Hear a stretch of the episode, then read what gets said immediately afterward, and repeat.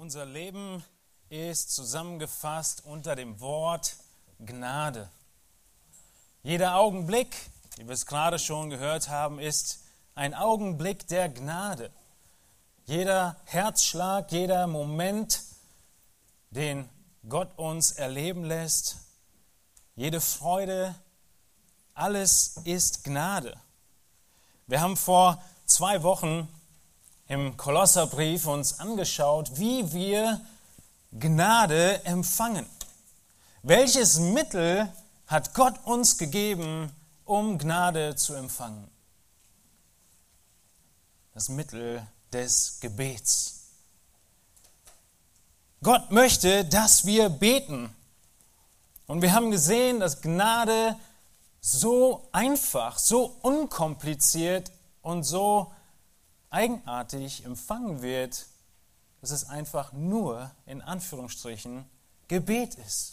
Nichts groß mehr, wie im Beispiel von Nahemann, keine großen Reichtümer, nicht viel Geld hat Elias haben wollen, der ihn heilte oder nicht ihn heilte, sondern der ihm die Botschaft zur Heilung überbrachte, sondern allein den Gehorsam und den Glauben. Und die Bitte ging dem voraus. Ich möchte gesund werden. Wir brauchen jeden Tag Gnade. Wir brauchen in jedem Moment Gnade. Und diese Gnade erhalten wir durch das Gebet. Wir sind in Kolosser Kapitel 4 und ich möchte mit uns die Verse 2 bis 6 lesen. Wir haben uns mit den Versen 2 bis 4 vor zwei Wochen ausführlicher schon beschäftigt und schauen uns heute die Verse 5 und 6 an. Und es geht wiederum um Gnade. Und in den Versen 5 und 6 nicht mehr so sehr darum, wie wir Gnade empfangen, sondern wie wir in Gnade leben und reden. Wir empfangen sie im Gebet, wir leben in Gnade und wir reden in Gnade. Kolosser Kapitel 4 heißt es in den Versen 2 bis 6, Seid ausdauernd im Gebet und wacht darin mit Danksagung. Betet zugleich auch für uns, damit Gott uns eine Tür öffne für das Wort, um das Geheimnis des Christus auszusprechen, um dessen Willen ich auch gefesselt bin, damit ich es so offenbar mache, wie ich reden soll wandelt in Weisheit denen gegenüber, die außerhalb der Gemeinde sind, und kauft die Zeit aus. Euer Wort sei alle Zeit in Gnade, mit Salz gewürzt, damit ihr wisst, wie ihr jedem Einzelnen antworten sollt. Soweit das Wort Gottes. Ihr erinnert euch, dass Paulus im Kolosserbrief uns aufzeigt, wer wir in Christus sind dass wir nichts anderes brauchen als Christus allein, um zu leben. Und nachdem er das in drei Kapiteln ausführlich zeigt, wer Christus ist und wie sich das auswirkt in deinem eigenen Leben, in deinem Charakter, in deiner Gemeinde, in all deinen Beziehungen, in deinen engsten Beziehungen, in der Familie und auf der Arbeit, so kommt er hier zum Ende dieses Kapitels zu der Auswirkung von Christus in deinem Leben in der Welt um uns herum. Die Auswirkung von Christus in deinem Leben gegenüber von Menschen, die Christus nicht kennen. Das ist sein Hauptfokus. Und es ist ähnlich aufgebaut, der ganze Kolosserbrief, wie das Leitbild und die Zielsetzung für unsere Gemeinde. Wir haben meistens nur in den Mitgliedschaftsstunden größer davon gesprochen, im Gottesdienst nicht so viel, aber unser Ziel ist es, zuallererst unsere Beziehung zu Gott zu pflegen. Sowohl im Gottesdienst als auch im persönlichen Gottesdienst zu Hause, in Kleingruppen und so weiter. Als nächstes, und das sehen wir auch im Kolosserbrief, kommt die Wichtigkeit der Beziehungen untereinander als Gemeinde, die Beziehungen untereinander als Gläubige. Und das ganz natürliche und von fast selbst herauskommende Ergebnis ist die dritte Wichtigkeit, die dritte Priorität, nämlich das Scheinen nach außen, die Beziehungen nach außen, das Erreichen, das Aufrufen, das Zeugnis geben denjenigen, die heute den Herrn noch nicht kennen, die heute nicht Christus als ihren Retter und Herrn haben, sondern ihr eigener Herr sind und verloren. Und so kommt Paulus am Ende von Kolosser zu diesem wichtigen Punkt und fast könnte man sagen, streift er ihn nur in diesen Versen 3, 4, 5 und 6. Und er zeigt damit, wie ich es gerade sagte, dass es die natürliche Folge ist von einer lebendigen Beziehung mit Christus, von guten Beziehungen und Gnade durchströmten Beziehungen innerhalb der Gemeinde, dass es klar ist und nur noch diese kleine Erinnerung braucht, denkt daran, ihr seid Zeugen in dieser Welt. Und wo wir uns vor zwei Wochen primär auf das Gebet fokussiert haben, in diesem äh, Vers 2, seid ausdauernd im Gebet und wacht darin mit Danksagung. So wollen wir uns heute primär den Auswirkungen und dem Leben dieser Gnade widmen. Wir haben gesehen, dass der Gläubige ausharrt und wacht im Gebet. Er ist geistlich wach. Er ist wach und sieht die Welt mit geistlichen Augen. Er ist wach und er erwartet wachsam die Wiederkunft seines Herrn. Es hätte keinen passenderen Schriftlesungstext geben können heute Morgen als Lukas 12 wachsam sein und in Erwartung stehen und beten, ausdauernd beten. Wir haben gesehen, dass jeder Christ betet. Dass es wie der Atem des Menschen ist, das Gebet des Gläubigen. Und vielleicht erinnert ihr euch wenigstens an die Illustration des Luftanhaltens und Tauchens. Wie lange schaffen wir es, ohne Gebet zu leben? Es geht ziemlich schnell, wo wir schwach werden und irgendwann nach dem Tunnelblick das Koma kommt, ähnlich wie im Anhalten der Luft. Gott möchte, dass wir im Gebet gestärkt werden. Gott möchte, dass wir im Gebet ausharren. Er möchte antworten. Er, hat, er antwortet schnell. All diese Dinge haben wir uns vor zwei Wochen angeschaut. Und dann im zweiten Aspekt nicht nur das Wachen, sondern in all diesem Beten Danksagung vor Gott zu bringen. Nicht nur ein Teil der Gebete mit Danksagung, sondern alles. In jedem Gebet Danksagung. Davon spricht Paulus. Wir wachen im Gebet in oder mit Danksagung. Und dann geht Paulus weiter und er spricht in Versen 3 und 4 von dem Anliegen, was er hat.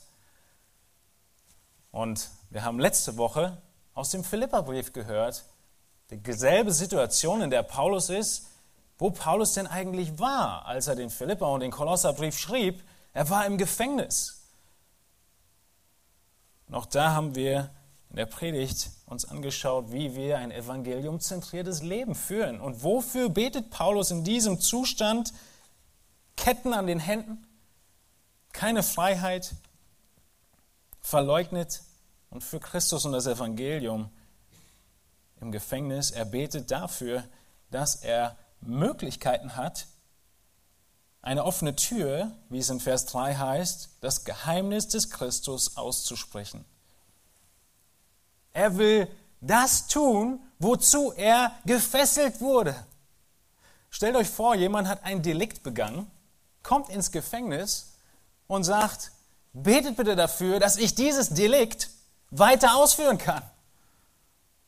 Das funktioniert nur bei Paulus, weil es kein echtes Delikt ist, sondern es ist eine Gefangennahme aufgrund seines Zeugnisses, seines Predigens, seines Evangelisierens. Und deshalb betet er genau dafür, betet, dass ich das weiter tun kann, wofür ich eigentlich gefangen genommen wurde. Naja, er weiß zumindest, dass er nicht wirklich viel weiter eingesperrt werden kann. Er ist schon in Sondergewahrsam. Er betet nicht um Befreiung. Das war der erstaunliche Punkt. Er betet nicht um Verkürzung der Strafe. Er betet darum, dass er offene Türen hat, Möglichkeiten hat und die richtigen Worte von Gott bekommt, das zu reden, was er reden soll, nämlich das Evangelium. Und so sollen auch wir aktiv sein. Wir sollen aktiv sein, wachsam, dankbar und aktiv beten. Offensiv sein, vorausgehen. Jeder Tat geht das Gebet voraus. Auch dieses Prinzip sehen wir hier bei Paulus im Kolosserbrief. Wir sehen hier und haben auch gesehen, das war dann schon relativ kurz, die Predigt und die Zeit war fortgeschritten, dass sowohl ein göttlicher Teil im Evangelisieren ist, als auch eine menschliche Verantwortung. Gott, er wirkt und er schenkt die Umstände und der Mensch, er muss reden. Und genau das ist, woran Paulus jetzt anknüpft in Vers 5. Wie leben wir in der Gnade, die Gott uns schenkt? Was ist unser Auftrag? Es heißt in Vers 5, wandelt in Weisheit denen gegenüber, die außerhalb der Gemeinde sind. Den ersten Punkt habe ich überschrieben mit den Worten, in deinem Wandel zeige Eifer. Wir müssen eifrig sein. Wir sind begnadigt, befreit von einer großen Strafe, dem ewigen Tod. Und so sollen wir eifrig sein. Wir sollen wandeln. Eifrig sein kommt aus diesem Aufruf zu wandeln.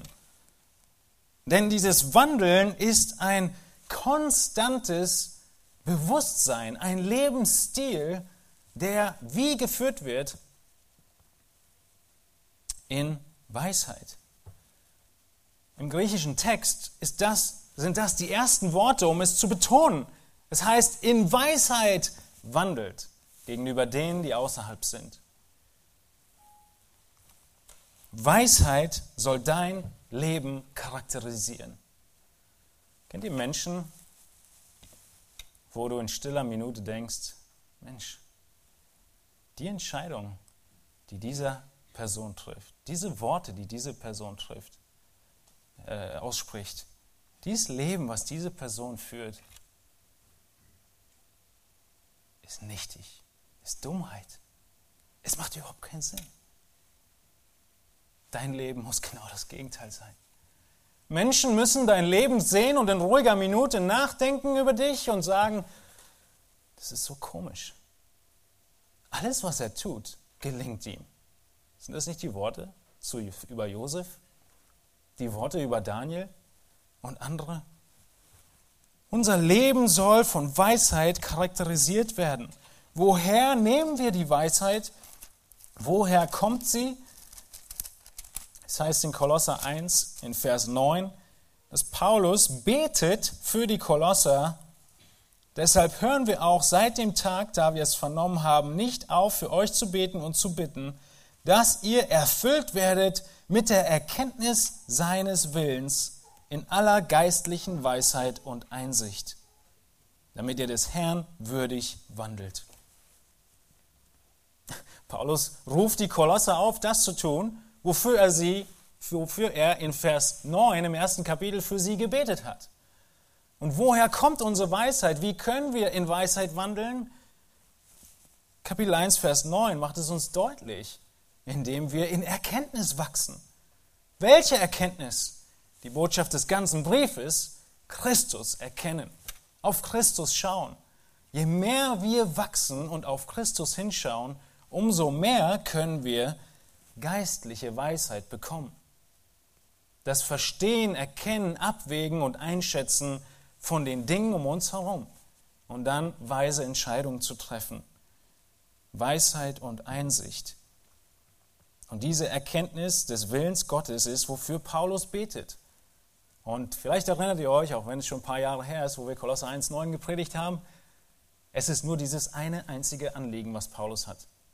Auch wenn es mehrere Verse sind, alles andere ist dem untergeordnet. Paulus betet um Erkenntnis von Weisheit und dann folgt alles andere daraus. Und das Erste, was folgt, was ich schon mitgelesen habe, ist der würdige Wandel. Und hier die Erinnerung daran. In Weisheit wandelt gegenüber, die draußen sind. Kolosser 1, Vers 9 wird hier am Ende des Briefes wieder aufgegriffen. Diese Weisheit fasst Paulus in Galater 5 anders zusammen. Er fasst sie zusammen als die bekannte Frucht des Geistes.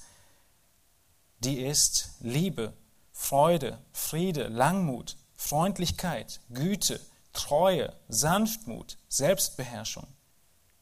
Gegen solche Dinge gibt es kein Gesetz. Die aber Christus angehören, die haben das Fleisch gekreuzigt samt den Leidenschaften und Lüsten.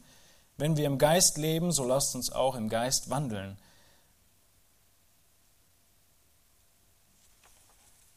Das ist Weisheit. Dein Leben ist gekennzeichnet von Liebe, von Freude, von Frieden, von Langmut, von Freundlichkeit. Wenn Menschen, die nicht in der Gemeinde sind, die außerhalb sind, über dich nachdenken, dann kommen ihnen diese Stichworte in den Kopf. All das durch Gottes Gnade, all das durch Gebet. Wie kommen wir dahin? Wie gelangen wir diese Gnade? Das ist die letzte Predigt gewesen. Durchs Gebet. Es ist nicht aus uns. Und es wird deutlich, dass Paulus hier, wie wir es auch wissen, dass es wahr ist, davon ausgeht, dass die Menschen dich sehr genau beobachten. Sie kennen alles über dich, obwohl sie gar nicht bei der Stasi sind, auch keine Ausbildung in diesen Bereichen gemacht haben. Sie beobachten einfach, du bist so anders. In 1. Petrus heißt es, es befremdet sie, dass du nicht so lebst wie der Rest dieser Welt. Und dieses Befremden führt dazu, dass du Blicke auf dich ziehst wie ein Magnet. Und du wirst beobachtet. Die Menschen um dich herum, sie sehen deine Ehe. Sie sehen deine Kinder. Sie sehen deine Art und Weise auf der Arbeit. Sie sehen die Ergebnisse auf der Arbeit. Sie sehen deine Freizeit. Sie hören ganz genau hin, wenn du von deinem Wochenende berichtest. Wir müssen leben, was wir sind. Heutzutage ist es nicht so, dass das schon unbedingt selbstverständlich wäre. Vor allem in der Großstadt ist es so, dass häufig man sich leicht verstecken kann. Wir verstecken uns leicht und schnell und deshalb ist, obwohl Paulus ihn nicht nennt, eine erste implizierte Aufforderung, zeige dein Leben. Wenn er davon spricht, dass wir in Weisheit wandeln sollen, dann spricht er von einem offenen Leben, von einer generellen Offenheit dir gegen, von dir, deinen Mitmenschen gegenüber. Wenn ich sage, sie sehen deine Ehe, dann musst du dich fragen, sehen sie meine Ehe? Erzähle ich auch mal was von meiner Frau, wenn alle über ihre Frauen berichten? Ist da überhaupt ein Unterschied sichtbar oder ist mein Mund einfach zu? Und das spricht er dann in Vers 6 auch an, dass wir reden. Sind Leute bei mir zu Hause? Können sie sehen, wie wir leben? Können sie sehen, dass wir nicht vollkommen sind, dass wir Fehler haben, dass es Probleme gibt, aber dass wir etwas haben, was uns verbindet, dass wir Christus haben? Versteck dich nicht. Lebe ein offenes Leben. Lade deine Kollegen ein, die Freizeit mit dir zu verbringen, die Arbeit mit dir zu verbringen, um einfach indirekt zu zeigen, wie du lebst. In Weisheit sollen wir wandeln gegenüber denen, die draußen sind. Dafür brauchen wir Eifer, das Gegenteil von Passivität. Das Prinzip, was wir hier mit sehen, ist das Prinzip von Saat und Ernte. Im Herbst, der ist jetzt schon ein bisschen her, habe ich keine Zeit mehr gehabt, Rasen zu sehen. Und stellt euch vor, was passiert ist mit dem Boden. Nichts. Es ist nichts passiert. Der Boden ist immer noch so braun und so schwarz, wie er vorher war, und es ist kein Rasen gewachsen. Ich bin wirklich verzweifelt und weiß nicht, was ich tun soll. Wieso wächst kein Rasen? Nun, schmunzelt zurecht, ich hätte das sehen müssen. Aber ähnlich wird es vielen gehen, wie wir vorhin in Lukas 12 gelesen haben, wenn sie vor dem Herrn Jesus Christus stehen. Und er fragt, was hast du mit deinem Leben gemacht? Dann kannst du nicht sagen, ich weiß auch nicht, wieso da nichts passiert ist. Es muss gesät werden, damit geerntet werden kann. Und genau so, wie wir in der richtigen Jahreszeit Pflanzen setzen müssen und Samen sehen müssen, so schreibt Paulus, müssen wir durch Gutes tun sehen. Und was werden wir ernten? Ewiges Leben. Galater 6, Vers 6. Irrt euch nicht, Vers 7. Gott lässt sich nicht spotten, denn was der Mensch sät, das wird er auch ernten. Denn wer auf sein Fleisch sät, der wird vom Fleisch Verderben ernten. Wer aber auf den Geist sät, der wird vom Geist ewiges Leben ernten. Lasst uns aber im Gutes tun nicht müde werden, denn zu seiner Zeit werden wir auch ernten, wenn wir nicht ermatten. So lasst uns nun, wo wir Gelegenheiten haben, an allen Gutes tun, besonders aber an den Hausgenossen des Glaubens. Wir möchten unserem Herrn entgegentreten. Wir müssen säen, Gutes tun, an den Gläubigen und an den Ungläubigen. Wir brauchen diesen Eifer, diesen Eifer für andere zu leben, diesen Eifer in Weisheit zu wandeln.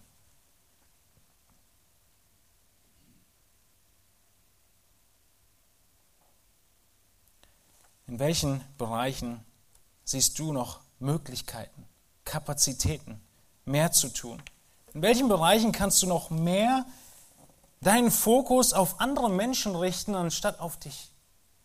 Wo kannst du noch mehr für andere leben als für dich? In einer anderen Gemeinde hat mir ein Pastor erzählt, dass seine, eine seiner Mitglieder, eine junge Frau, gefragt hat, wo sie denn noch mehr dienen könnte die beste Frage, die ein Hirte sich vorstellen kann. Mensch, ich habe noch Zeit, was kann ich denn noch machen? Nun, sie konnte ein wenig Klavier spielen.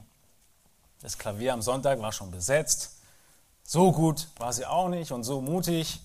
Und er sagte ihr, was ist, wenn du in dem Altersheim nebenan fragst, ob du eine halbe Stunde pro Woche Klavier spielen darfst?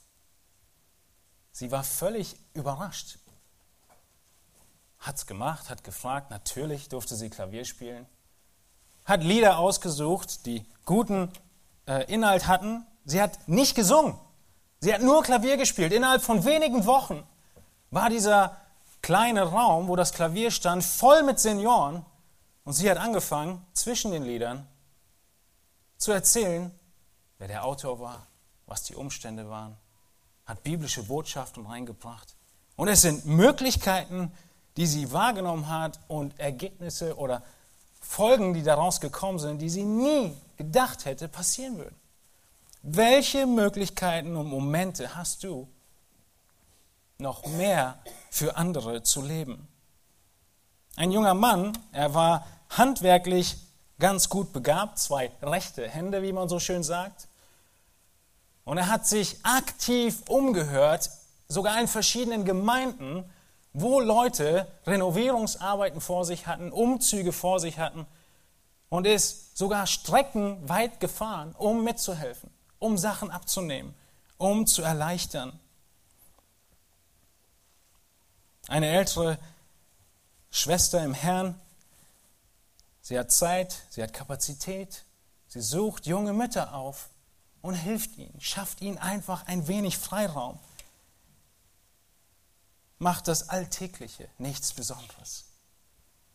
So wie die vielen anderen Beispiele. Nichts Besonderes. Einfach nur Gelegenheiten nutzen. In Weisheit wandeln. Mit dem richtigen Ziel, den Herrn zu verherrlichen, ein Zeugnis zu sein.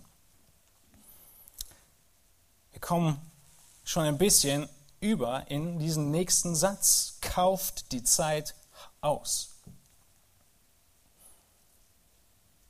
Wandelt in Weisheit denen gegenüber, die außerhalb der Gemeinde sind, und kauft die Zeit aus.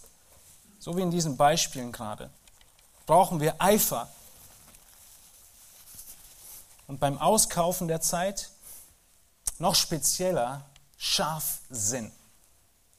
Wir müssen ganz genau darüber nachdenken, was wir tun.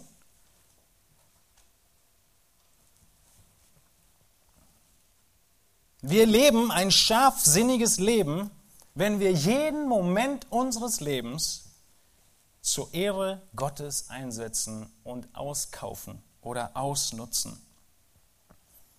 Dieses Wort, diese Aufforderung und kauft die Zeit aus,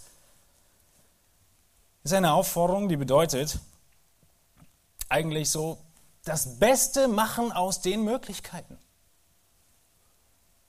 Wortwörtlich heißt es, so wie es übersetzt wird, äh, so wie es, so wie es der Text sagt, die Zeit auskaufen oder die Zeit befreien, die Zeit erlösen. Das Beste aus deinen Möglichkeiten machen.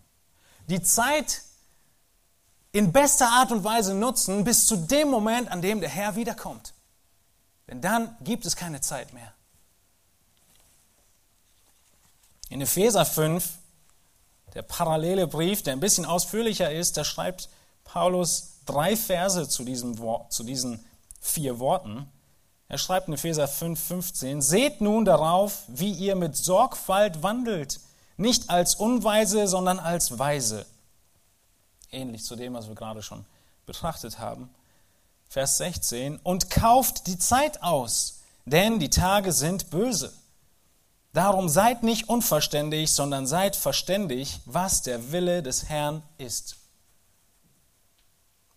In ähnlicher Art und Weise, wie das, was wir im Kolosser gesehen haben, in Kolosser 1 und Kolosser 4, Weisheit, der Wille Gottes und diese Schnelllebigkeit, in der wir sind, einzelne Momente auszuschöpfen und zu nutzen.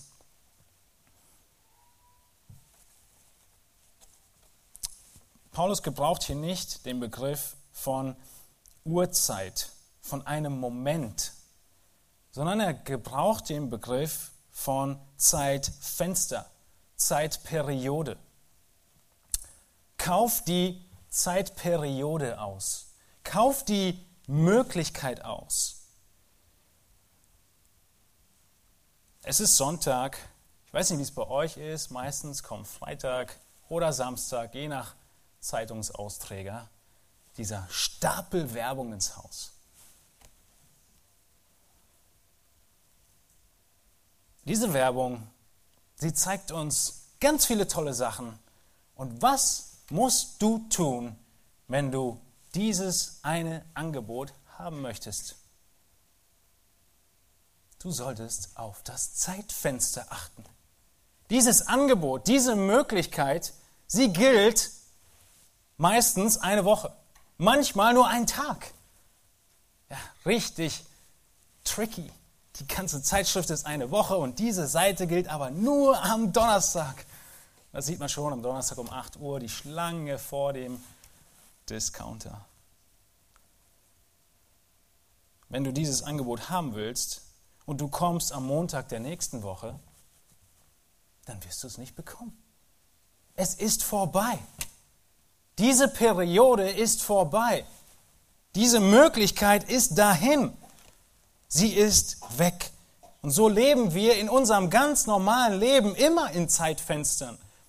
Wir wissen, was Perioden sind. Wir haben ein Zeitfenster oder wir nennen es Deadline für Hausaufgaben, für Projekte. Irgendwann ist der Tag X, da müssen wir fertig sein. Wir leben in Zeitfenstern, wo wir die Tiefkühlpizza aufbacken und es gibt nur so und so viele Minuten und dann wird sie schwarz.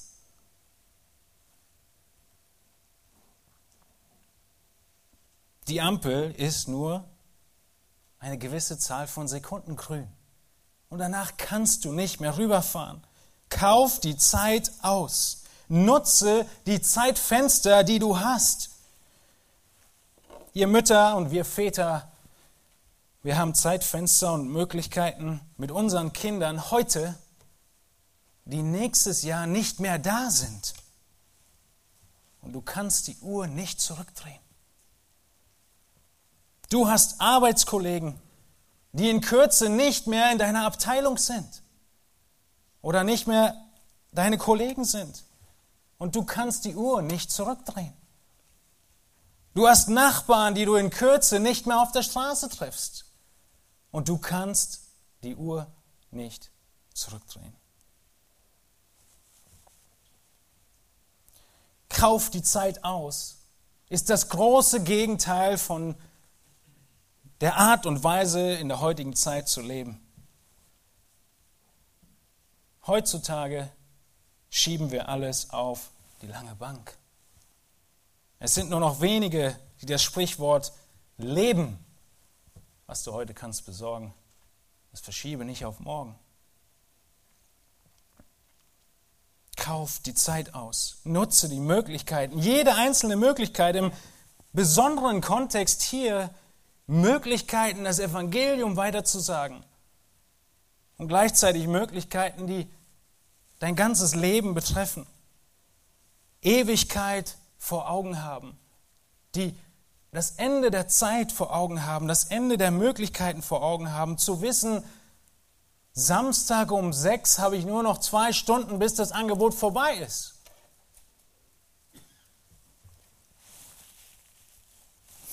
Jesus, er hatte die letzte Stunde seines Lebens die ganze Zeit über vor Augen. Wenn ihr die Evangelien lest, ihr erinnert euch ganz sicher, dann ist es eine immer und immer wieder wiederholte und wiederkehrende Aussage. Welche? Die Stunde war noch nicht gekommen. Jesus lebte mit der einen Stunde vor Augen, die kommen würde, für die er gekommen ist. Und irgendwann lesen wir dann, dies ist die Stunde. Und kurz danach, es ist vollbracht. Wir leben in Zeitfenstern. Wir leben in einer Zeit, in einer begrenzten Zeit. Und auch dein letzter Tag steht in Gottes Kalender fest. Und du kannst die Uhr nicht zurückdrehen.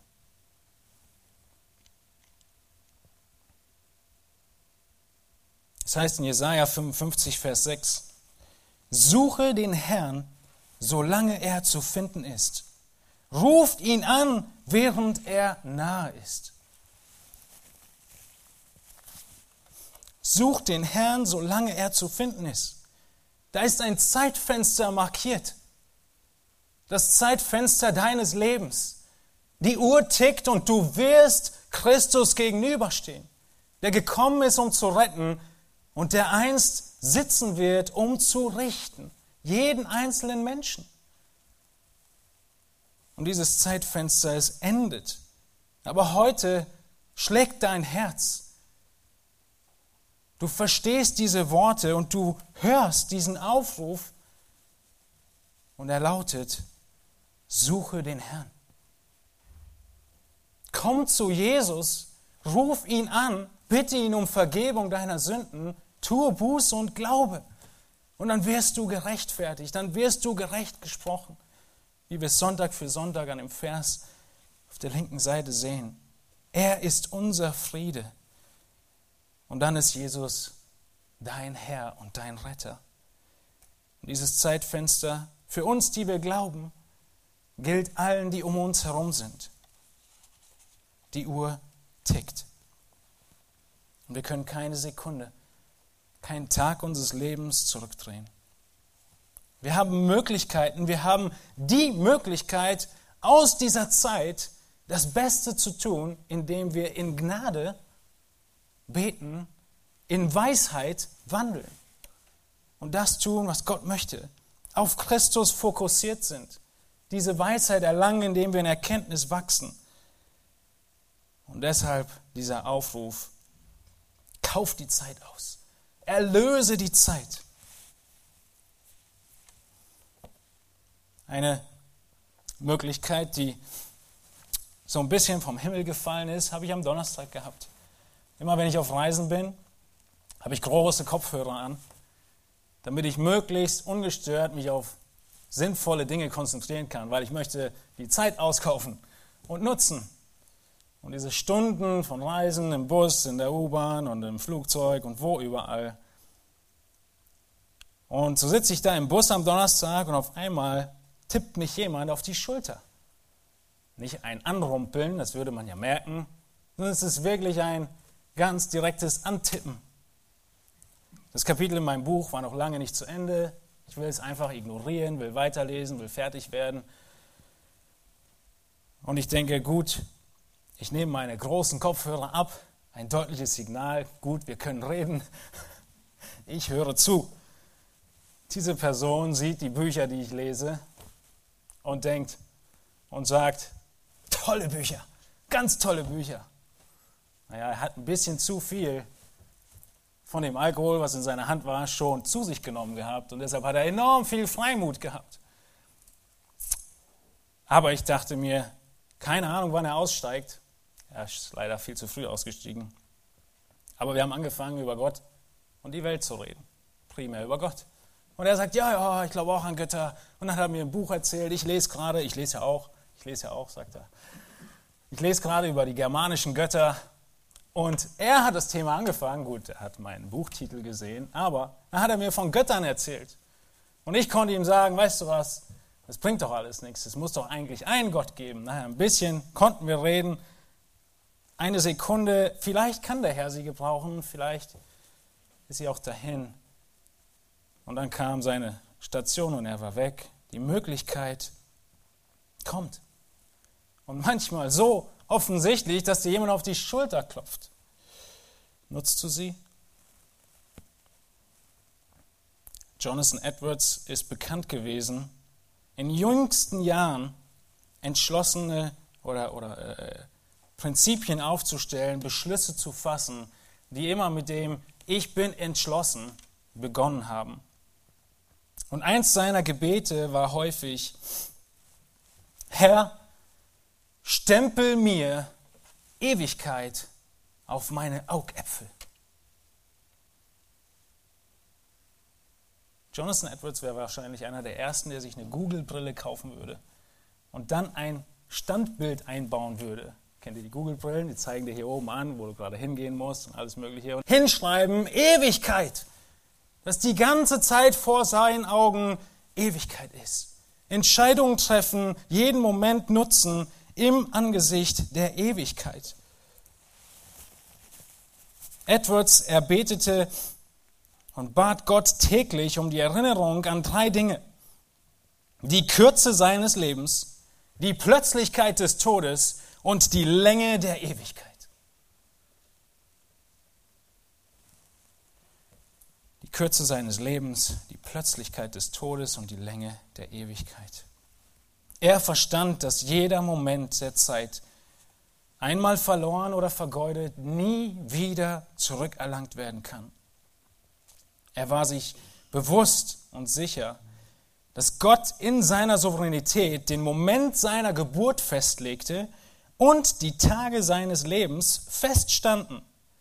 Genauso wie jeder Tag dazwischen in der Weisheit Gottes.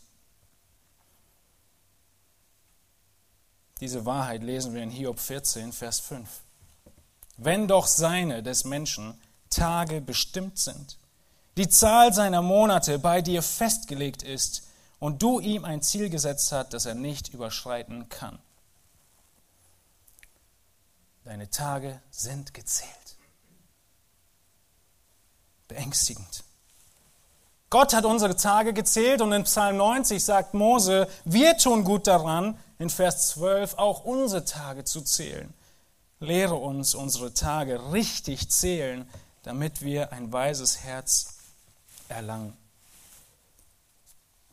Es ist eine Wahrheit, die uns gegen den Strich geht, die uns gegen das Ego ist. Wir können doch so viel tun für unser Leben. Vor allem in unserer Gesellschaft, wo wir so viel tun können, um es zu verlängern, indem wir Bioprodukte kaufen und andere Dinge tun. Alles nicht verkehrt. Natürlich müssen wir auf unsere Gesundheit achten, aber deine Tage sind trotzdem gezählt. Jeder einzelne. In Psalm 139 ist nochmal eine Bekräftigung in Vers 16. Deine Augen sahen mich schon als ungeformten Keim. Und in dein Buch waren geschrieben alle Tage, die noch werden sollten, als noch keiner von ihnen war.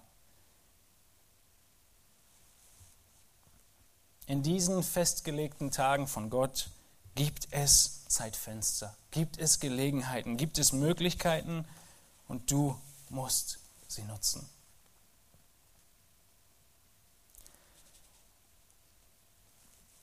Ich bin ins Büro eines Pastors hineingekommen während meiner Praktikumszeit in den USA. Und ich komme rein, gucke mich um und das, was man überall sieht, ganz viele Bücher. Auf einmal bin ich schockiert, überrascht, irritiert. Was sehe ich da? Ich sehe auf seinem Tisch etwas Weißes, Graues, sehr detailliert, ein faustgroßer Totenkopf auf dem Tisch eines Pastors. Als sich die Möglichkeit ergibt, frage ich ihn, was macht der Totenkopf auf deinem Schreibtisch? Und wisst ihr, was er mir sagt? Er lebt genau in der Gegend, wo Jonathan Edwards lebte. Viele von, kennen, von euch kennen ihn, aber ich sage euch den Namen nicht, sonst könnt ihr nicht mehr predigen zuhören. er sagte, das ist zu meiner Erinnerung, dass ich sterblich bin, dass jeder, den ich Sonntag predigen werde, sterben wird und dass wir alle vor Gott stehen werden. Ähnlich wie Edwards sagte, erinnere mich an die Kürze meines Lebens, die Plötzlichkeit des Todes und die Länge der Ewigkeit. Wie erinnerst du dich? Es muss nicht so makaber sein. Aber irgendwie müssen wir uns immer und immer wieder daran erinnern, dass unsere Tage gezählt sind. Kauft die Zeit aus, in jeder Hinsicht. Wie können wir noch mehr für andere, wie können wir noch mehr für Gott leben, als wir es heute schon tun? Denk nach darüber, wo Leerlaufzeiten sind in deiner Woche. Denk nach, wo Momente sind, die du noch nicht ideal nutzt. Denk nach über Zeiten, die du doppelt nutzen kannst.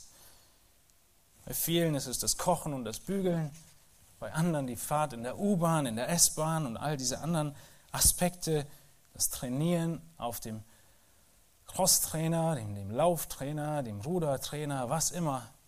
Zeit doppelt nutzen. Und denk auch nach über Zeiten, die nicht wirklich Ewigkeitsperspektive haben. Und ersetze sie mit anderen Dingen. Vielleicht bist du Profi im Zeittotschlagen. Wie oft erwischst du dich und denkst dir, Mensch, ich kann doch nicht so früh schlafen gehen, was soll ich denn jetzt noch machen? Ja, die Antwort ist immer dieselbe. Schalt mal den Fernseher ein, surf mal ein bisschen im Internet, laden wir ein paar Fotos hoch auf Facebook. Es geht nicht darum, dass das Prinzip des Feierabends nicht völlig richtig, wichtig und biblisch ist. Es gibt eine Zeit am Ende des Tages, an der wir ruhen, an der wir ausruhen. Es gibt einen Tag in jeder Woche, an der wir ruhen. Aber all deine Zeitfenster vorher sind begrenzt. Und in diesen kannst und musst du den und musst loslegen, musst anfangen und musst eifrig sein und mit Scharfsinn überlegen, was du tust. Wandle in Weisheit denen gegenüber, die, die außerhalb der Gemeinde sind und kauft die Zeit aus. Wir müssen klug, mutig Zeugen sein und jeden Moment unseres Lebens nutzen. Wir müssen Gnade anwenden, indem wir Eifer in unserem Wandel zeigen. Wir müssen weiterhin Gnade anwenden, indem wir nicht nur im Wandel Eifer und Scharfsinn zeigen, sondern auch in unserem Reden Mitgefühl zeigen. Euer Wort, Vers 6, sei alle Zeit in Gnade mit Salz gewürzt, damit ihr wisst, wie ihr jedem Einzelnen antworten sollt. Euer Wort sei alle Zeit in Gnade. Mit unseren Worten können wir alles Mögliche anstellen. Und es ist keine Tugend, die Bibel als Vorschlaghammer zu benutzen und irgendjemanden einfach nur klein zu machen mit dem Gericht Gottes, auch wenn die Wahrheit sehr deutlich gesagt werden muss, wie ihr sie gerade aus meinem Mund gehört habt. Es ist Gnade, es ist Hoffnung, die wir vermitteln. Christus, er ist da, um zu vergeben. Er ist da und er wartet mit offenen Armen auf den Sünder, der Buße tut. Das Wort ist nicht ein Vorschlaghammer, auch wenn es als Hammer bezeichnet wird. Das Wort muss angewandt werden, wie ein Skalpell angewandt wird. Mit Vorsicht, mit Genauigkeit. Nicht mit einem Schlag alles treffen. Unsere Worte sind ein sehr, sehr wichtiger Teil davon. Ihr kennt dieses Sprichwort, was man immer irgendwie weiterführen kann, wie gerade man es möchte, wenn Worte töten könnten oder wenn Worte wie Schwerter wären. MacArthur schreibt in dem Kommentar zu diesem Vers, unsere Worte reflektieren, wer wir sind. Die Worte, die unser Herr Jesus Christus den Pharisäern sagte, sind wahr. Der Mund quillt über von dem, was das Herz voll ist. Und weil unsere Zunge so einfach und so, so einfach redet und so schwer zu kontrollieren ist, deshalb werden die Worte eines Menschen zum Spiegel seiner selbst, zum Indikator, wer er ist. Die Worte offenbaren, wer du bist. Und so hat die Bibel viel dazu zu sagen. Die Bibel spricht davon, wie die Worte von Ungläubigen gekennzeichnet sind. Sie sind gekennzeichnet von Bösem, Sprüche 15, 28.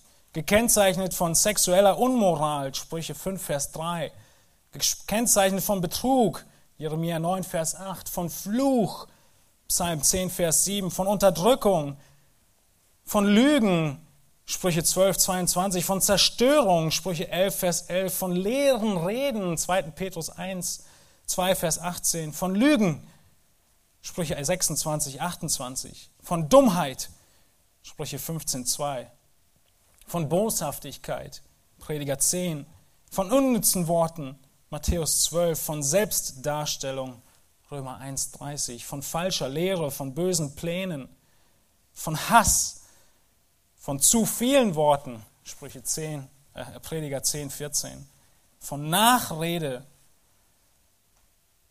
Das sind die Worte von Ungläubigen.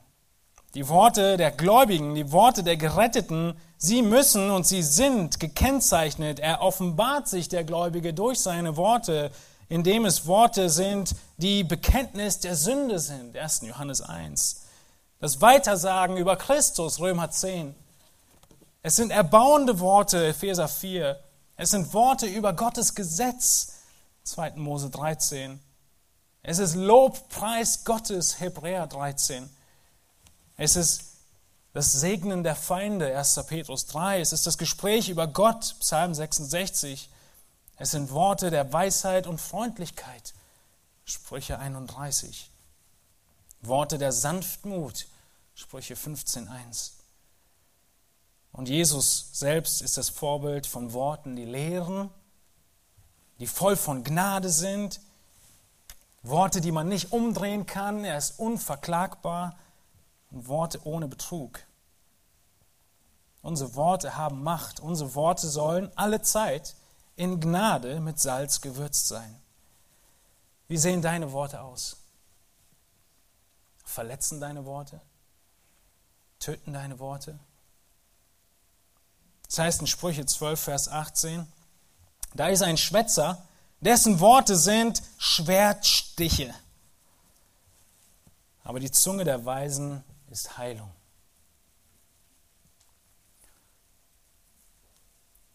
Unsere Worte offenbaren, wer wir sind. Deine Worte voll von unangebrachtem Sarkasmus sind, von Dingen zwischen der Blume zu, zu reden, durch die Blume irgendwas zu sagen, nichts Auferbauendes, dann sind es jedes Mal Schwertstiche. Egal, ob du sie deiner Frau gegenüber äußerst, deinem Kind gegenüber, deinem Arbeitskollegen gegenüber, deinem Bruder, deiner Schwester, im Herrn gegenüber. Wir müssen auf unsere Worte achten. Vor allem auf unsere Worte gegenüber den Ungläubigen. Der direkte Zusammenhang hier. In Sprüche 18, 21 heißt es, Tod und Leben sind in der Gewalt der Zunge. Und wer sie liebt, wird ihre Frucht essen. Deine Worte, sie haben Macht, Tod zu geben oder Leben zu spenden. Wir müssen die Gnade, die Gott uns gibt, einbringen und Eifer zeigen in unserem Wandel. In Gnade, die er uns gibt, eifrig sein und scharfsinnig in unserem Wandel und entscheiden und unsere Zeit auskaufen. Und wir müssen in Gnade und Mitgefühl reden. Wir müssen auch in Wahrhaftigkeit reden. Paulus sagt, wir sollen unsere Worte mit Salz würzen. Salz macht das Essen servierfertig. Salz es hält. Es ist in dem Zusammenhang deutlich, dass er von Wahrheit spricht, von den richtigen Worten. Es ist ähnlich wie Jesus Gnade und Wahrheit gesprochen hat.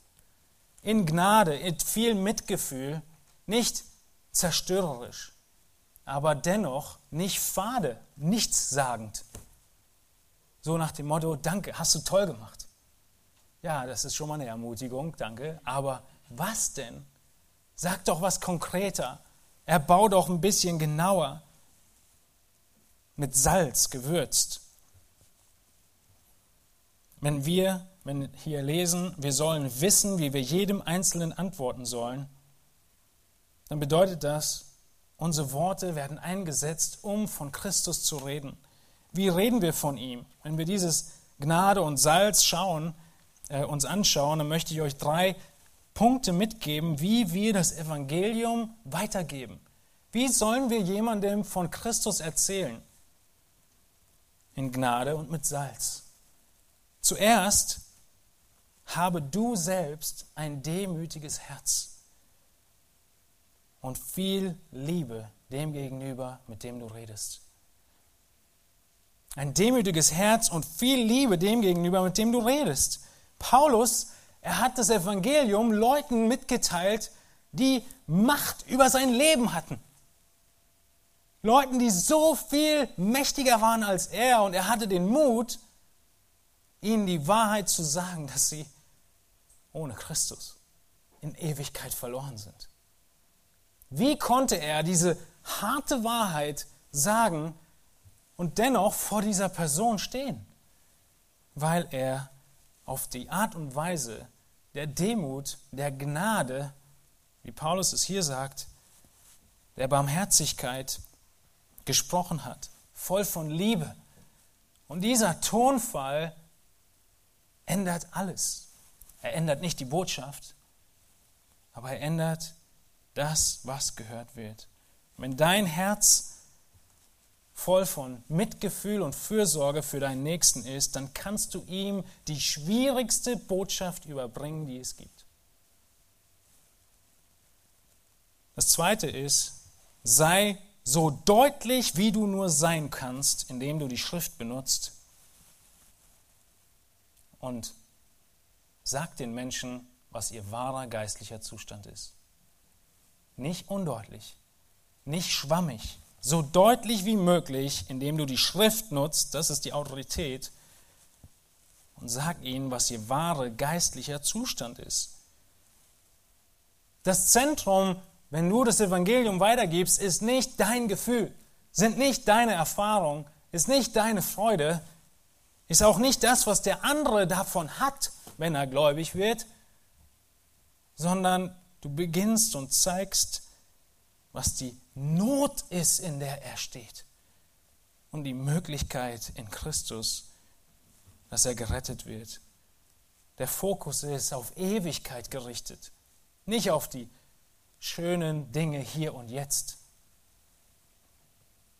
Nimm Christus an und dann wird deine Ehe gerettet. Woher weißt du das? Nimm Christus an und du hast mehr Geld. Definitiv nicht. Das ist nicht der Magnet. Der Magnet ist die Not, in der wir stehen und die Ewigkeit, die vor uns steht. Sei so klar wie deutlich und benutze die Schrift. Und das Dritte ist, vertraue auf die Kraft Gottes und dass er sein Wort und seinen Geist gebraucht. Du vertraust nicht auf dich selbst, wenn du das Evangelium weitergibst. Deine Worte, sie können nichts bewirken. Gott, er wird es, wird es wirken. Und wir wissen, wie Gott wirkt. Immer mit seinem Wort und seinem Geist. Und immer in dieser Kombination. Und deshalb müssen wir das Wort weitergeben, das Wort Gottes, die Schrift, wenn wir vertrauen wollen, dass Gott wirkt. Unsere Worte müssen voll von Gnade sein. In deinem Wandel zeige Eifer. In deinem Wandel zeige Scharfsinn. In deinem Reden zeige Mitgefühl. In deinem Reden zeige Wahrhaftigkeit. Und auch wenn dieses, dieser Vers 6 und all unsere Worte etwas kürzer sind in der Beleuchtung, so sind sie in all den Aspekten von Möglichkeiten, die wir länger betrachtet haben, und dem Auskaufen von Zeit mit inbegriffen. Denn häufig haben wir Möglichkeiten, nicht nur zu tun und zu leben, sondern zu reden. Wie können wir das tun? Wie können wir diese Gnade erlangen und so leben? Keinen Moment vergeuden. Edwards, nochmal, Jonathan Edwards sagte als einen seiner Entschlüsse, in dem Bewusstsein, dass ich nichts aus mir selbst heraus tun kann, bitte ich Gott mir in diesen Vorsätzen zu helfen, soweit sie seinem Willen entsprechen. Was tut Edwards? Er betet. Was haben wir vor zwei Wochen uns angeguckt? Wie erlangen wir die Gnade? Im Gebet, im wachsamen Gebet, im ausdauernden Gebet. Und an wen und zu wem beten wir? Wer gibt uns diese Gnade? Es ist Christus. Die Botschaft des ganzen Briefes, Christus allein. Er ist es, in Kolosser 2, Vers 6, den wir angenommen haben und deshalb auch so wandeln müssen. Gewurzelt und auferbaut in ihm, gefestigt im Glauben, wie wir gelehrt worden sind und darin überfließend mit Danksagung. Wir fokussieren uns nicht mehr auf unsere Dinge und unsere Wünsche, sondern auf das, was er möchte, weil er uns erkauft hat. Kolosser 2,14, er hat deine gegen dich gerichtete Schuldschrift ausgelöscht, die durch Satzung uns entgegenstand, und hat sie aus dem Weg geschafft, indem er sie ans Kreuz heftete. Er hat dich erkauft, er hat dir Gnade geschenkt. Und in dieser Gnade dürfen wir für ihn leben. In dieser Gnade gehören wir nicht uns selbst, sondern wir gehören ihm. Wir setzen alles für ihn ein. Kolosser 3, Vers 2. So sucht das, was droben ist, wo Christus ist, sitzend zur Rechten Gottes. Trachtet nach dem, was droben ist, nicht nach dem, was auf Erden ist. Denn ihr seid gestorben und euer Leben ist verborgen mit dem Christus in Gott. Christus ist die Antwort. Wenn du fragst, wie soll ich diese Zeit auskaufen? Wie soll ich Zeugnis sein? Wie soll ich leben, dass Menschen mich fragen? Wie soll ich meine Zunge unter Kontrolle halten? Die Antwort ist, allein in Christus zu finden. Ich möchte schließen mit den Worten aus 1. Petrus 3. Eine Gemeinde, die unter viel Verfolgung stand oder der Verfolgung bevorstand zumindest, und es heißt in 1. Petrus 3, Verse 13 bis 16, Und wer will euch Schaden zufügen, wenn ihr Nachahmer des Guten seid? Wenn ihr das tut, wovon wir hier im Kolosserbrief gesprochen haben in den letzten Wochen, dann werdet ihr auf Widerstand stoßen. Es beginnt vielleicht auf der Arbeit dass Leute euch angucken und sagen, Moment mal, hör auf, so viel zu arbeiten. Wir stehen ja völlig schlecht da mit den Ergebnissen in derselben Zeit, wie du etwas hinbekommst. Oder in vielen anderen Bereichen. Menschen werden irritiert sein. Petrus sagt, wer will euch Schaden zufügen, wenn ihr Nachahmer des Guten seid? Es ist kein echter Schaden. Aber dann sagt er in Vers 14, doch wenn ihr auch leiden solltet, um der Gerechtigkeit willen, die Wahrscheinlichkeit ist da. Glückselig seid ihr. Ihr drohen aber fürchtet nicht und lasst euch nicht beunruhigen, sondern heiligt vielmehr Gott den Herrn in eurem Herzen. Seid aber alle Zeit bereit zur Verantwortung gegenüber jedermann, der Rechenschaft fordert über die Hoffnung, die in euch ist, und zwar mit Sanftmut und Ehrerbietung. Und bewahrt ein gutes Gewissen, damit die, welche euren guten Wandel in Christus verlästern, zu Schanden werden in dem, worin sie euch als Übeltäter verleumden mögen. Das ist die Zusammenfassung von den Dingen, die wir gerade gesagt haben, von Petrus